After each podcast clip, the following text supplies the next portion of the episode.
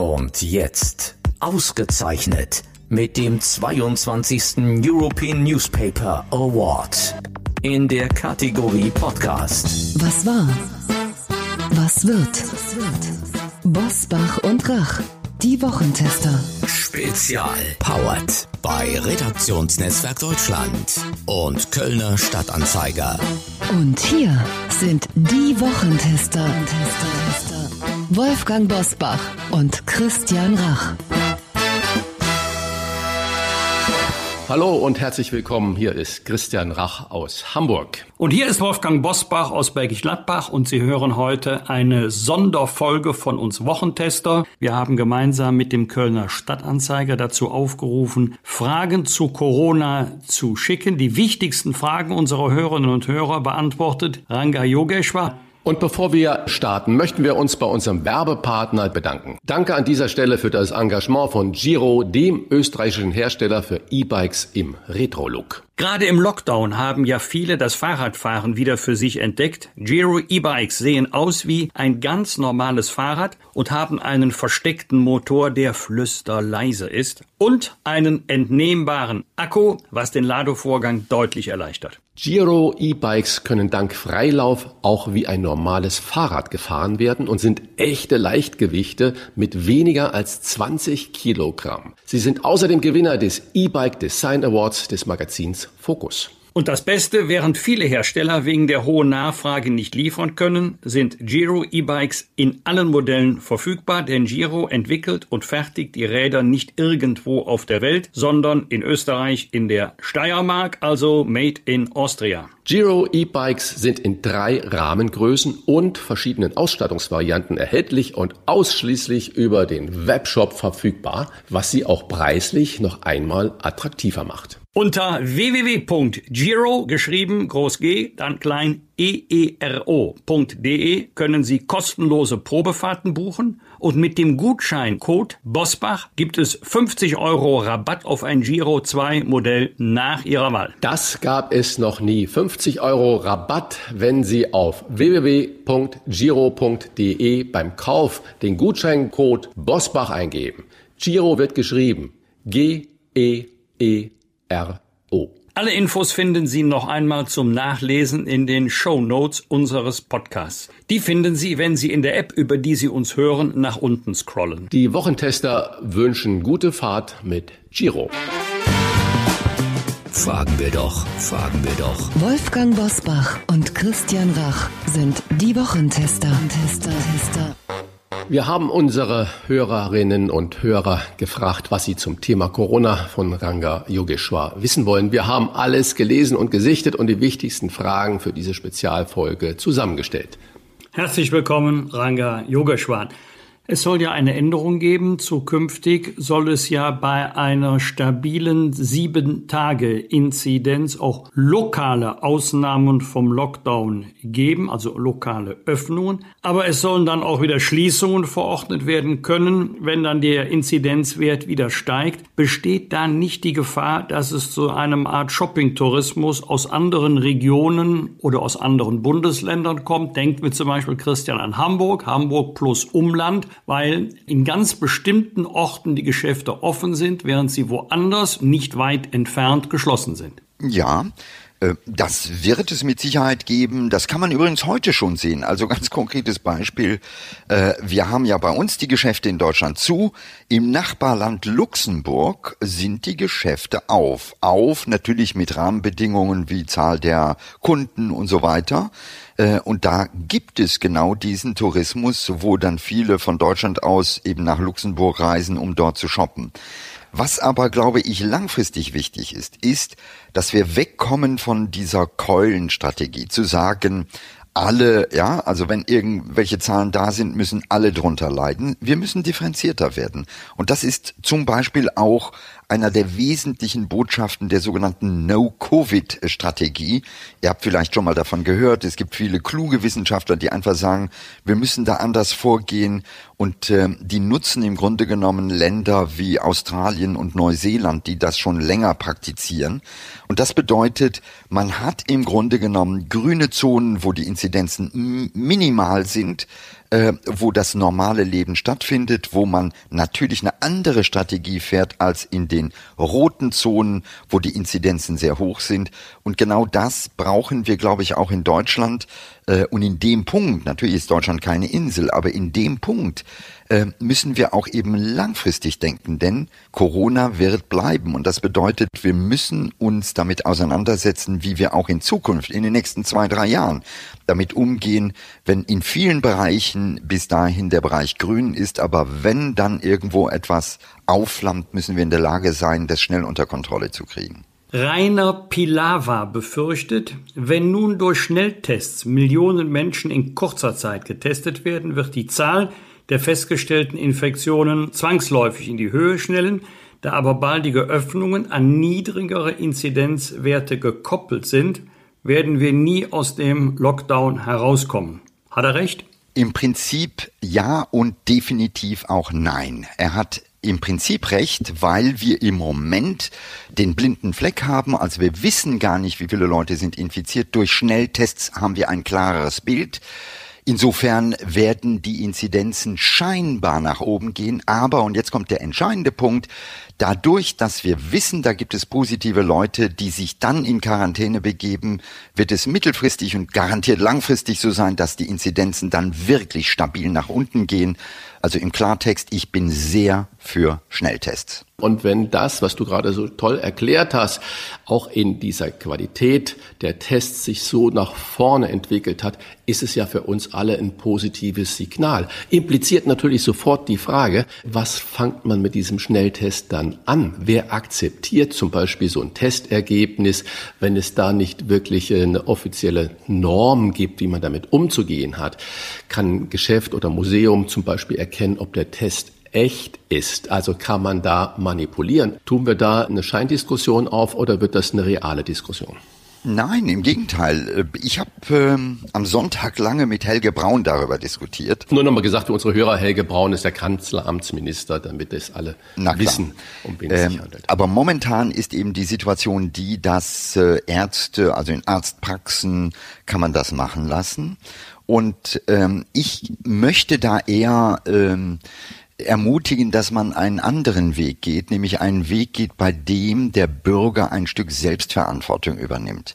Äh, weil ich einfach glaube, die meisten, nicht alle, aber die meisten würden sagen, hey, wenn ich irgendwo zu Freunden gehe und ich bin mir unsicher, dann teste ich mich selbst. Und genau diese Selbstverantwortung, wenn die auf breiter Basis durchgeführt wird, ist einfach unglaublich wichtig. Da muss man nicht staatlich Dinge organisieren und so weiter. Und ich habe vorgeschlagen, äh, man kann es ja so machen, dass jeder einzelne Test zum Beispiel eine Nummer hat, so wie eine TAN-Nummer, die man dann eingibt ins Handy und sagt so, ich mache jetzt einen Selbsttest, ich gebe die Nummer ein. Ein Stück Restvertrauen muss bleiben. Also wenn Menschen fuschen wollen, werden sie es in Zukunft auch tun. Aber ich bin überzeugt, der große Teil unserer Bevölkerung wäre dankbar, wenn er in Selbstverantwortung Dinge machen könnte.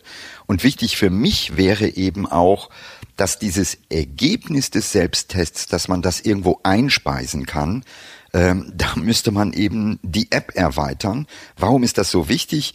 Wenn es zu einer Infektion kommt, dann müssten die Gesundheitsämter diese Informationen direkt nutzen können. Das heißt, die wissen, aha, äh, Bosbach ist auf jeden Fall negativ getestet. Das heißt, da müssen wir nicht weiter gucken, mit wem der Kontakt hatte.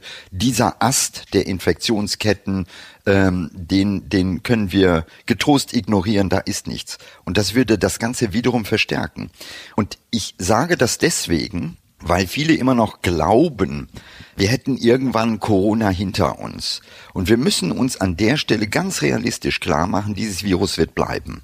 Es gibt eine interessante Untersuchung, die Nature, also das britische Fachmagazin, äh, durchgeführt hat. Die haben nämlich 80 oder 90 Virologen gefragt weltweit, ähm, was glaubt ihr, werden, oder es waren sogar 100, glaube ich, 100 äh, Immunologen und Virologen, wird das Virus bleiben? Und die große Mehrheit sagt ja. Das heißt in anderen Worten, auch im nächsten und im übernächsten Jahr werden wir es mit Corona zu tun haben. Aber der große Unterschied ist, wir müssen lernen, das Ding besser zu handeln. Zum einen, die Impfung wird dafür sorgen, dass die schweren Erkrankungen runtergehen. Das heißt, irgendwann wird das Ding nicht mehr so kritisch sein.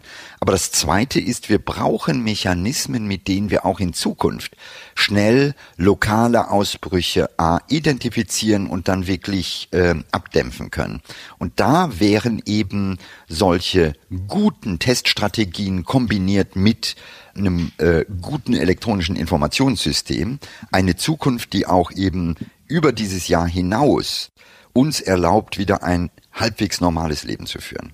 Susanne Recep aus Treusdorf hat eine Frage aus dem Alltag. Besteht beim Einkaufen im Supermarkt die Gefahr, sich anzustecken, wenn Maske getragen wird und Abstände eingehalten wird? Und wenn die Gefahr gering ist, warum können nicht mit denselben Vorkehrungen auch andere Geschäfte öffnen?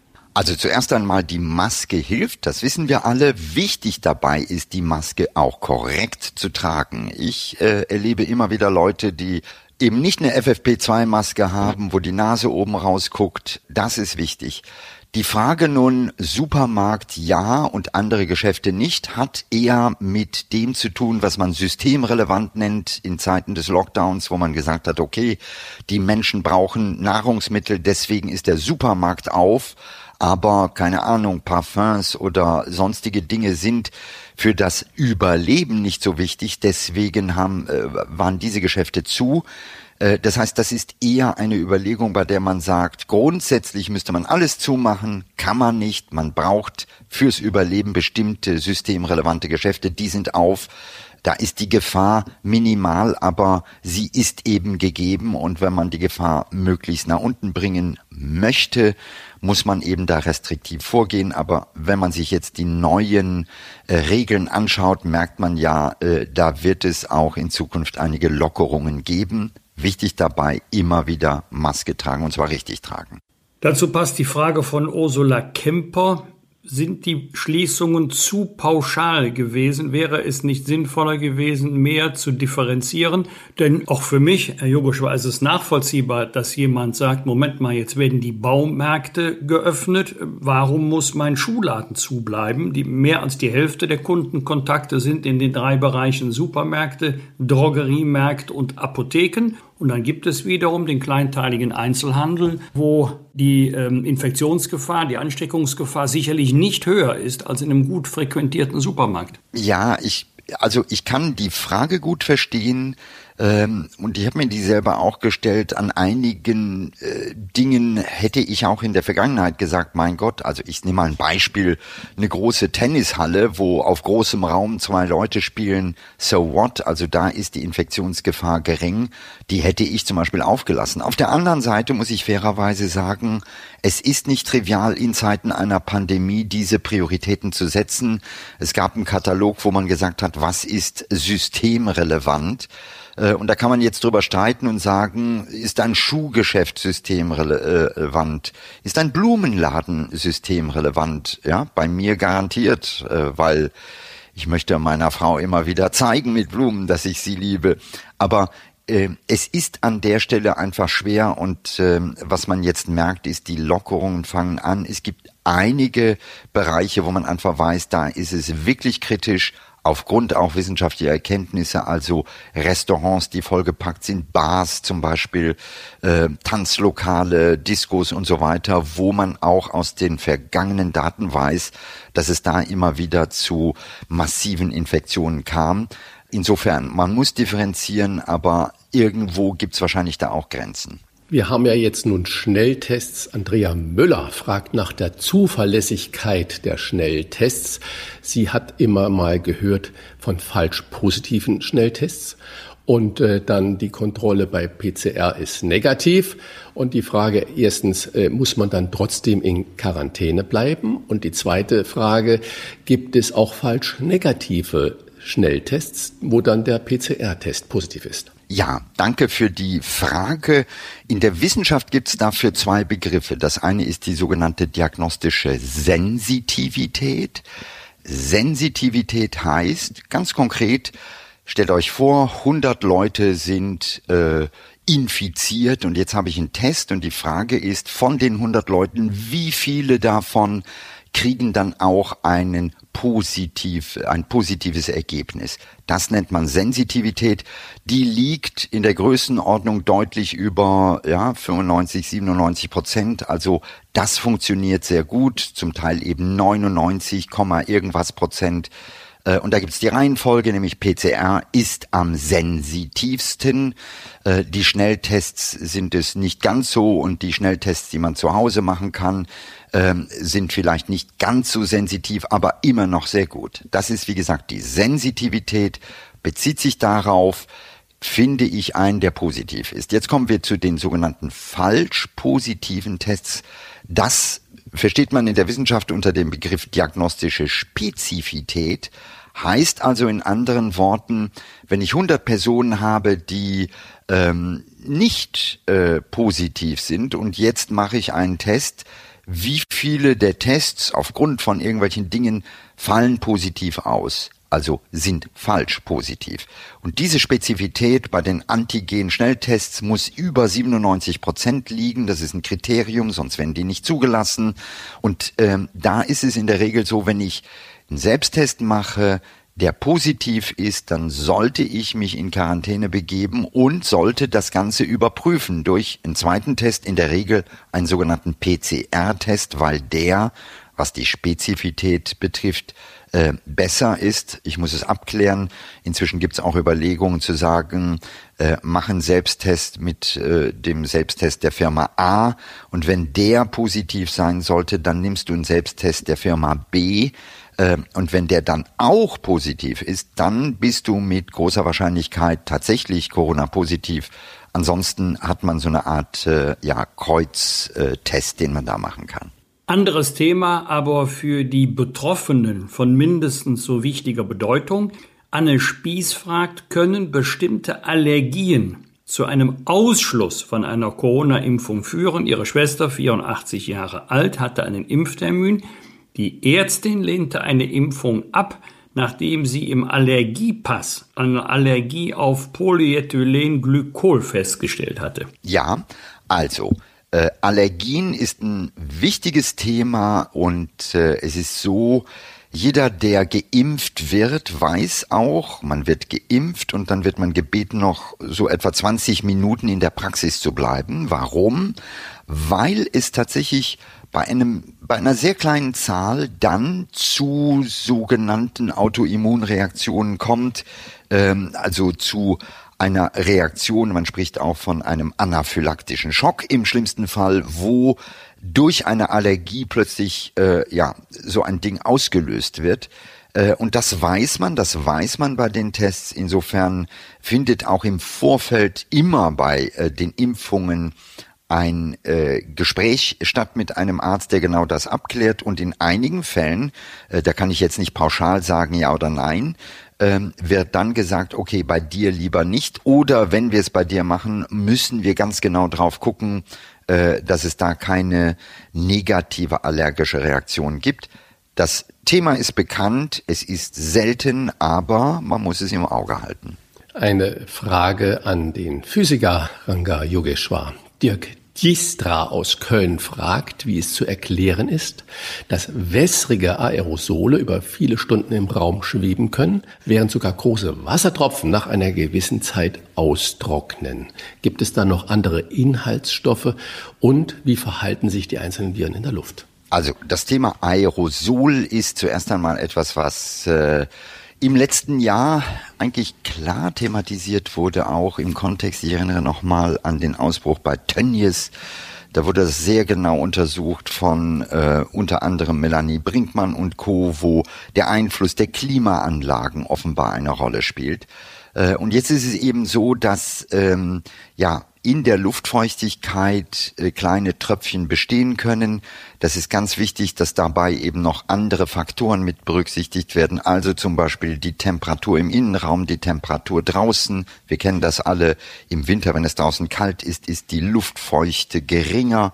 Äh, da spielen einige Faktoren eine Rolle, aber entscheidend dabei ist, wir wissen und verstehen inzwischen bei Corona, dass eben eine Aerosolübertragung stattfinden kann.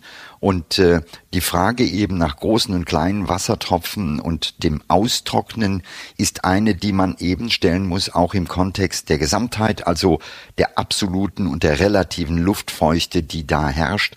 Äh, und dann gibt's eine Antwort drauf. Aber wir wissen, die Viren können das. Die können in der Luft, wenn man so will, eine gewisse Zeit lang überleben. Thorsten Ludwig fragt, Schützt uns die FFP2-Maske wirklich vor Coronaviren? Er hätte gehört, dass sie nur vor Influenzaviren schützen soll, obwohl doch die Influenzaviren kleiner seien als die Coronaviren. Also, die äh, Erkenntnis der FFP2-Maske ist eindeutig, ja, sie schützt. Und das ist so eine der wichtigen Erkenntnisse, die wir im letzten Jahr gewonnen haben. Denn vor einem Jahr war es so, dass nie eine systematische Untersuchung gemacht wurde, ob die wirklich schützt. Äh, ich erinnere mich noch gut an die Diskussion.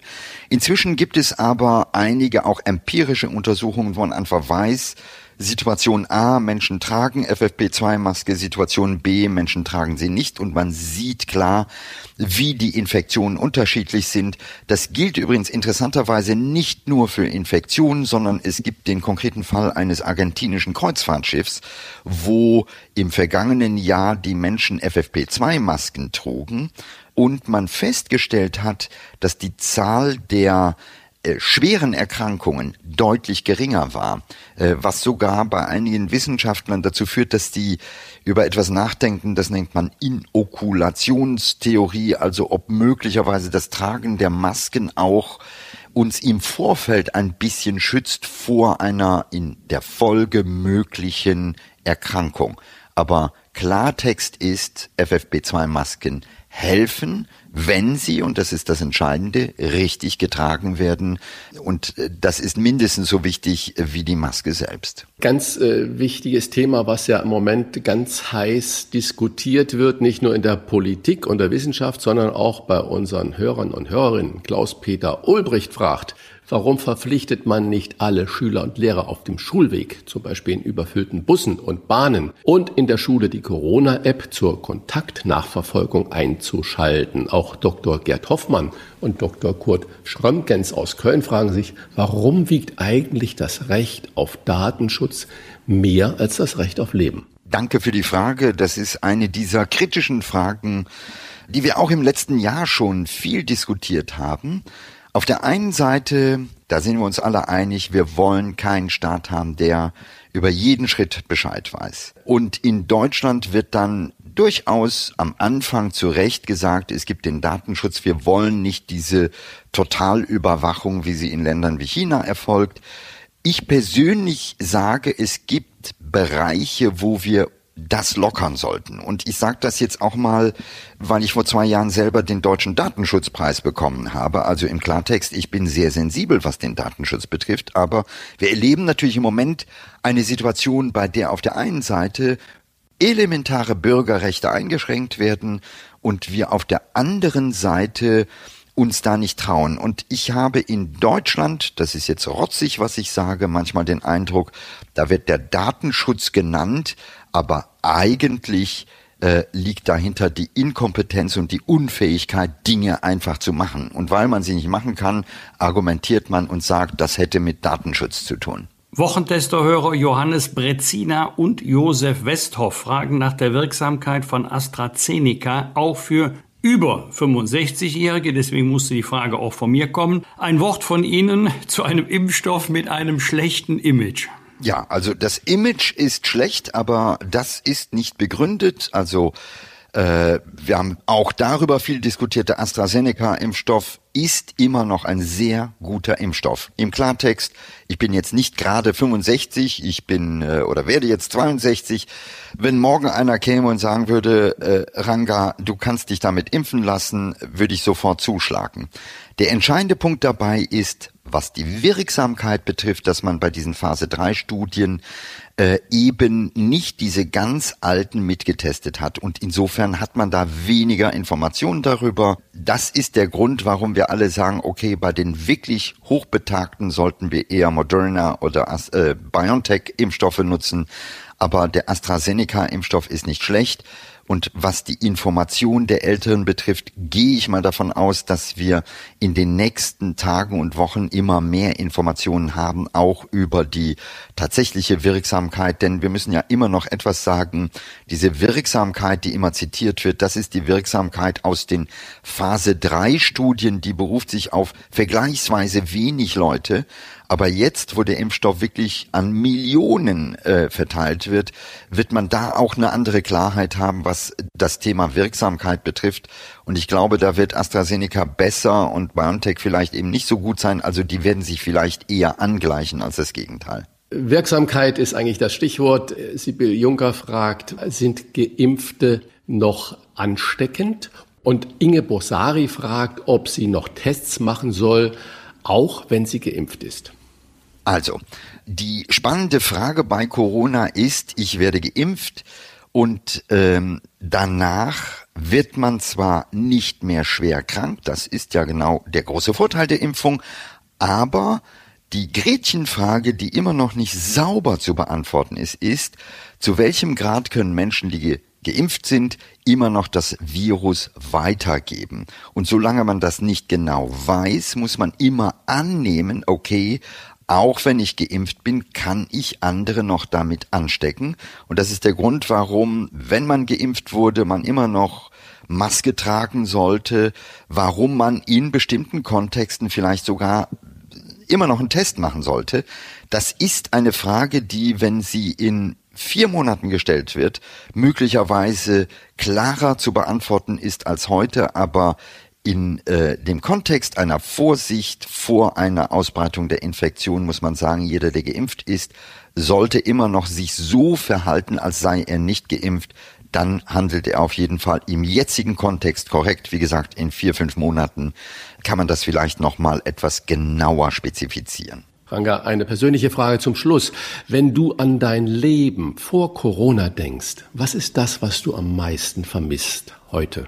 Also was ich total vermisse, sind die wirklich die sozialen Kontakte. Also ich gehöre zu denen, die äh, Menschen sehen möchten und zwar direkt, die Menschen manchmal umarmen möchten, die sich austauschen möchten. Das ist für Menschen wie mich einfach total wichtig. Das ist eine Inspiration. Da kriege ich ja Gedanken mit. Da äh, können die Gefühle leben. Wenn ich daran denke, dass ich darüber hinaus, da bin ich vielleicht speziell immer ein Nomade war, der einfach weltweit unterwegs war, der Dokumentation gemacht hat, der das braucht, so ein bisschen wie ein Zugvogel. Ähm, da habe ich das Gefühl, meine Flügel sind beschnitten worden. Äh, also das ist wirklich an der Stelle fasst mich das an und ich sage ganz ehrlich, auch wenn man sich mit allen Details auseinandersetzt, äh, auch dann erlebt man hin und wieder das, was ich die Corona Blues nennen, also ähm, dieses blöde Gefühl zu sagen, boah, ne? Ich würde mir wünschen, es wäre anders. Aber das ist einfach so. Ich habe heute Morgen mit einem jungen Mädchen gesprochen, die gerade ein Praktikum machen möchte. Ja, die studiert und möchte in den Medien ein Praktikum machen. Und es tut mir in der Seele weh, wenn ich ihr dann sage, du, weißt du, im Moment läuft da nicht viel. Die fahren alle auf Sparflamme. Wenn wir an die junge Generation denken, dann fasst das mich noch viel mehr an. Also jetzt kommt das Frühjahr. Stellt euch einfach mal vor, ich meine, jeder von euch kann sich an die Teenagerzeit erinnern. Da musste man sich im Frühjahr verlieben. Und was machen die jungen Menschen jetzt? Die tun mir da leid. Aber ich sage auf der anderen Seite immer noch Kopf hoch. Wir bleiben positiv, weil wir haben einen Impfstoff, wir haben Schnelltests, wir haben alle Stellschrauben, damit es besser wird. Und wir haben im Gegensatz zu den Generationen zuvor nicht diese furchtbare Angst, diese existenzielle Angst, wenn Bomben fielen, wenn Leute hungerten. Da geht es uns vergleichsweise gut. Aber wir haben diesen komischen Kontrast. Im Krieg wurde sich verliebt, also da war die Gefahr zwar extrem, aber menschlich gab es sozusagen eine ein intensives Miteinander. Wir erleben heute zwar keine Bomben, aber dafür dieses fast Austrocknen von einem gegenseitigen menschlichen Miteinander. Und das, glaube ich, fasst mich besonders an und ich warte sehnsüchtig darauf, dass das wieder möglich ist. Vielen Dank für diese Einordnungen. Das war unser Spezial mit Ihren Fragen an den Wissenschaftsjournalisten Ranga Yogeshwar. Vielen Dank, Ranga, für die Und am Freitag die neue Folge, Punkt 7 Uhr, die Wochentester. Was war? Was wird? Wolfgang Bosbach und Christian Rach sind die Wochentester. Ein maßgenau Podcast. Powered bei Redaktionsnetzwerk Deutschland und Kölner Stadtanzeiger.